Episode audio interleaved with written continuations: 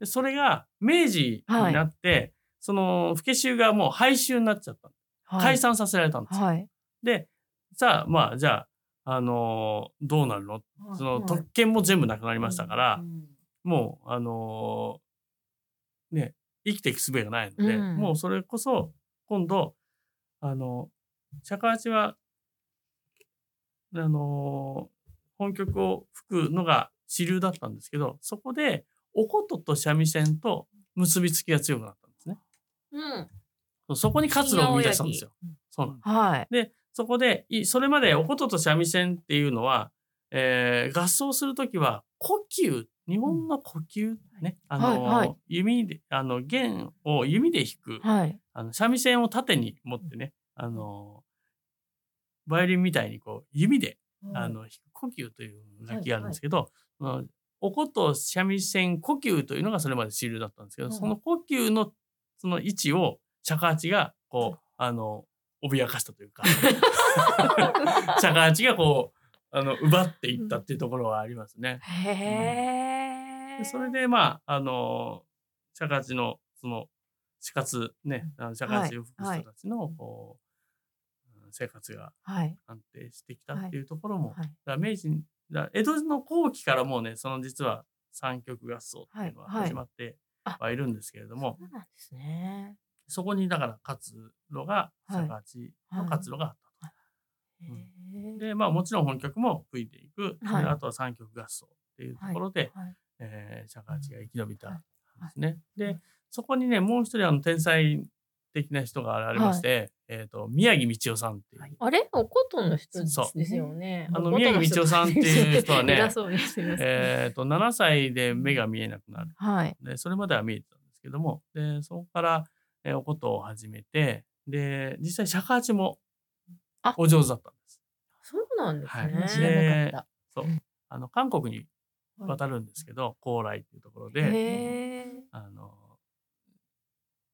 尺八を教えて生活を、はいあの家族を養っていたっていう感じだったんでそれなかなか知られてない。すそうですね。でまあ日本帰ってきてで尺八の位置っていうのはやはりねお琴三味線の伴奏っていう位置づけだったんですよね。で三味線まあこの間聞いていただいたアーウェルもそうなんですけど、はい三味線の音に尺八っていうのは沿ってあのうん演奏することが、あのその古典のものは主流なんですけどそこに宮城道夫さんはお琴も弾けて三味線も弾けて尺八も弾けるのではい。あの尺八を一つの独立した楽器としてうんうんうん扱った。要するに、まあ、二重奏プラス尺八はい。みたいな、はい。あの位置づけだったのが、完全にお琴三弦尺八っていう三重奏のものを作り出したんですよ。はい。あそう。でそこであの登山流とタッグを組んで,、でその登山流の人たちがその宮城局のあの譜面をはい。あの作って、交換さしたりとか、でそこでね尺八のまた革命がはい。起きます。はい。でそこでものすごい難しい手を作ってくるんですよ宮城道夫が。え？あの尺八演奏家泣かせな。そう演奏家泣かせの今ではねまあみんなその技術がだいぶ上がってきてるので、はいまあそんな工夫ではないのかもしれないんですけどでもやっぱり宮城曲っていうのは難しいですあ、そうなんですね。尺八吹きにとって。でやっぱそういうそのすごいなあの難しい手をあの作曲をしてはい。それを吹こうと思った時に尺八のレベルが上がっていくんですよね。あそれをだからそのおかげで尺八のこう底上げができてあ。はい。ででそこでやはりその平均率っていうものもあのいわゆる、えー、と西洋の音階ですね、はい。っていうのも尺八で、えー吹けるようにはい訓練をされたというところもあります。宮それまではね。そえー、う宮城道夫さんってすごく西洋の音楽の影響を受けているのあで、ーはい。その初めて三拍子の曲を作ってたりとかね舞踏曲。舞踏曲とかねそうそうそう三拍子日本には三拍子っていう概念はなかったんですけど、はい。そこで初めて三拍子っていうあのものではい。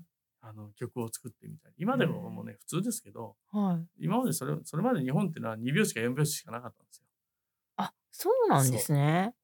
なんですけどその3拍子ワルツのねああ、そうワルツの。そうはい、はい。ねアンドはいトラってやつですよ。あはいそのはいその3拍子のはい。曲を作ってでそれねあのもう尺八もね全然そんなの最最初吹けなかったんですよそんな3拍子のものって。108でワルツってちょっとイメージが全然 ついていかないんですけど。なんですけどまあそういうそのいろいろ西洋の音楽のそうお琴の弾き方の改革もされてます。へただねこう弾いて作って押してじゃなくてう。はい。あのピチカットとかねそのハーモニクスとかっていうその本当ぎ技術そうねねあの いろいろなそのお琴の可能性っていうものを宮城道夫さんがこう変えてきたかなっていうところますね。まあそこら辺は西先生のあ そうですね。そうですね。なんかこう春の海とかもあの目が見えないのにどうやってあの情景をねうん。あのイメージして作られたんだろうって思いますね。そうですね。あの、まあ、7歳まで見えていたっていうところで、それまでの記憶、うん。それから、春の海は、あの、えっ、と、友の浦っていうね、うん。広島あ、県の、はい、はい。ね友の浦っていうあのはい。崖の上のポニョと同じえー部分なんですけど。あそこの、要するに情景、えーまあ、だから見えてはいない、広島に住んでたことが、実は宮城道夫あって、ねでその、まあ、そこの友の村っていうところの情景、その、ね、カモメが行き交う姿とか、波が打ち寄せる、ね、船の炉の音っていうのが、こう、お琴とか尺八で、えー表現されているんですけれども、そうなんですよね。すごくこう躍動感のあるうん。パートが出てきますよね。あの息をこう吹き替え、うん。ね、あ口では説明できない。あの 後でもしやって。あのその パート。を。いやー、宮城道夫が宮城道夫がその尺八をもう、うん。あの底上げしてくれたのはうん。確実知らなかったですね。韓国に行ってたって知らなかったですね。ねえいや、お琴のイメージがすごい強かったので。そうねお琴うん。のイメージですよね。そうですね。尺八にもねすごい関わりが深い人なんですよ。なんかあの伊藤博文が生きていればみなみんな 宮城道夫先生のはいあの本当に支援をしていただけたっていう話も聞きました。うん生きていれば。生きていればねはい。そうです。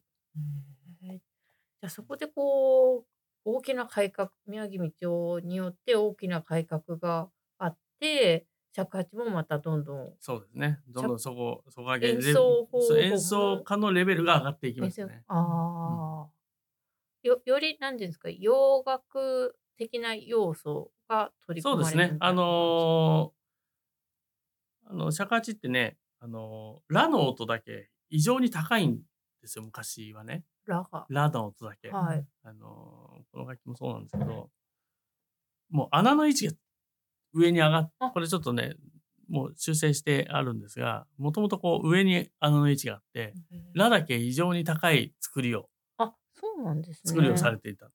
で、それが、まあ、あのそう、ラだけ、ね、全部、あの周波数 442Hz っていうもので取ったとして、ラだけ高かったら、うん。なかなかそれは音楽にならないので、そこでこう、ラを下げるあの楽器が出てきたりとかね。はで、今また逆行してね、こう、はい。ちょっとラを高くしようみたいな、あの、尺八はね、あのそれじゃ尺八じゃねえよみたいなことをおっしゃる方もいるので、いはいまあそこら辺、その、はいいろいろね、尺八らしさっていうものをどう、どこに着地するかなっていうのはまた今、難しいところなんですけど、あはいうん。あの、メタル尺八ができてるね。あそうですよね。なんか金属のね 尺八もあるっていうふうにね伺いましたもんメタルね。メタルで今ね、はいもうとにかくその音に特化した楽器ができてます。ねえまあでもねいろんなバリエーションが広がってね、そうそうです曲によってね。まあ選とか択肢はね。あのあっていいんじゃないかなと思いますねそうです。よね。うん古典以外のそういうあの現代ものとか映画音楽とかそうですね。クラシックとかね、そういう弾く曲によって、うんねそうですよね。うんなんかこうう西洋音楽をね、ややられたりとかもありますもんね。なんか尺八でねこ。の間あのショパンはい。をね、このこうこの子で吹いてきましたけどね。ああま、雨だれっていう曲をね、ショパンの。でもね、あのピアノとね、尺八で20奏でやったんですけど、あはい。あのまあ、尺八、その、尺八だから、じゃあ、フルートっぽく、このはい雨だれを吹くのかな、はい。吹かなきゃいけないのかなと思ったんですけど、やっぱりね、尺八らしくやればいいんですよ。うんえーで、ちゃんと雨だれに聞こえて、だからそこはね、あの、ちゃんと平均率は守るんだけど、尺八っぽい音もちょっとこう、織り交ぜながらみたいなね、はい。あの、ことが、この間はい。できて、はい。喜ばれましたけどね。ね何でもできるんですよそ。うですね。尺八って。もう本当尺八って海外の人が本当にもう注目して、ね。ねもう日本に移り住んで尺八自分で作っちゃう人もいたり、うん。うん。そう。やっぱりあの映像の中にもね BGM に尺八入ってきたり、効果音に入ってきたり、ねそうですよね。うん。もうあまりにもいろんな音が出るから、うん。逆にこの音が尺八だっていうのがちょっとわからないっていう。ちょっと吹いてみましょうかね。はい。実際だからこの一尺八寸という、はい。えー標準管ではい。全部押さえたところからはい。一個ずつを、あの穴を開けていますね。はい。いこ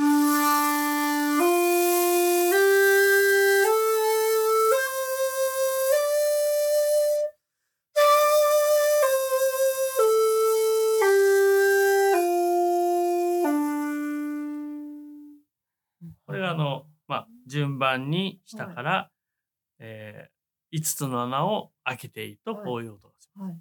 でも、あの、これだけだとね、あのーまあ、この5つの穴だけでもできる曲はあるんですよ。例えばね。